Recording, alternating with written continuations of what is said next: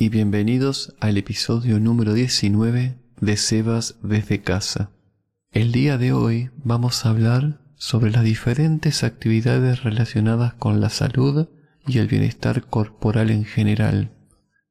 En Argentina decimos hacer ejercicio, hacer gimnasia, ya sea una actividad al aire libre en un gimnasio o en la comodidad de tu casa.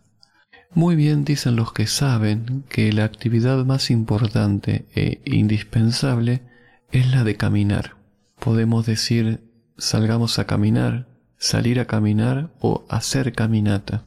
Lo importante es cómo caminar, de qué manera y cuánto tiempo, o quizás qué distancia se aconseja hacer por día. Yo lo que hago, y creo que es aconsejable, hacer un mínimo de 8.000 pasos diarios. Eso se puede medir con relojes inteligentes o con alguna que otra aplicación del teléfono celular. Si no se puede hacer tanto, bueno, quizás entre 3.500 o 5.000 pasos diarios también puede estar bien. Lo más importante es que ya sea caminar como cualquier otra actividad que uno elija, se realice todos los días y no poner excusas de que si hace calor o si hace frío. Quizás si llueve podría ser la excepción, para no enfermarse y que luego sea peor el remedio que la enfermedad. Decir que sea peor el remedio que la enfermedad es un modismo que se utiliza tanto en Argentina como creo que en diferentes lugares de Latinoamérica. Por otro lado, se puede salir a correr. Correr también es un buen plan, ya sea solo o acompañado. Si queremos hacer ejercicios corporales, pero en nuestra propia casa, lo mejor es hacer los ejercicios básicos, que son flexiones de brazos, flexiones de piernas, estiramiento, abdominales y o espinales.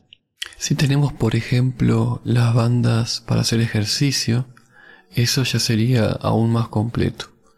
Algunos médicos aconsejan que estas actividades se hagan día por medio para que los músculos puedan descansar entre día y día. La opción más usada acá en Argentina, y creo que esto pasa en todos los países del mundo, es ir a un gimnasio, ya sea para hacer pesas o quizás ejercicios aeróbicos. Hay muchas opciones hoy en día. Todos estos ejemplos que estamos hablando ahora deberían ir de la mano de una buena alimentación y hay que hidratarse con agua. Pero sea cual sea la actividad que elijamos, pueden ser varias, hay que tener en cuenta lo más importante, la constancia y la adquisición de una rutina. Eso es lo más complicado, no solo para esto, sino para cualquier actividad que uno quiera realizar a largo plazo. Por ejemplo, yo desde el 2020 camino todos los días. Hubo dos años que hice 6.000 pasos diarios y este 2023 cumpliré como objetivo 8.000 pasos diarios. Es interesante si ustedes pueden recordar la siguiente frase. No te tiene que gustar una actividad, sino te tiene que gustar hacer una rutina con la actividad elegida. Sin dudas, esa es la clave.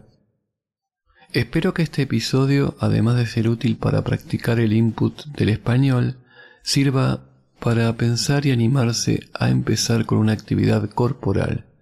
Nunca es tarde y es necesario para estar saludable corporal y mentalmente. Es importante también que recuerden que el objetivo de estos episodios es simplemente que ustedes puedan escuchar el idioma español con el acento argentino en este caso, que es un complemento más del input que ustedes tendrían que trabajar diariamente. Bueno, ya llegamos al final de este episodio. Como les digo siempre, nos vemos el próximo y espero que hayan disfrutado del mismo.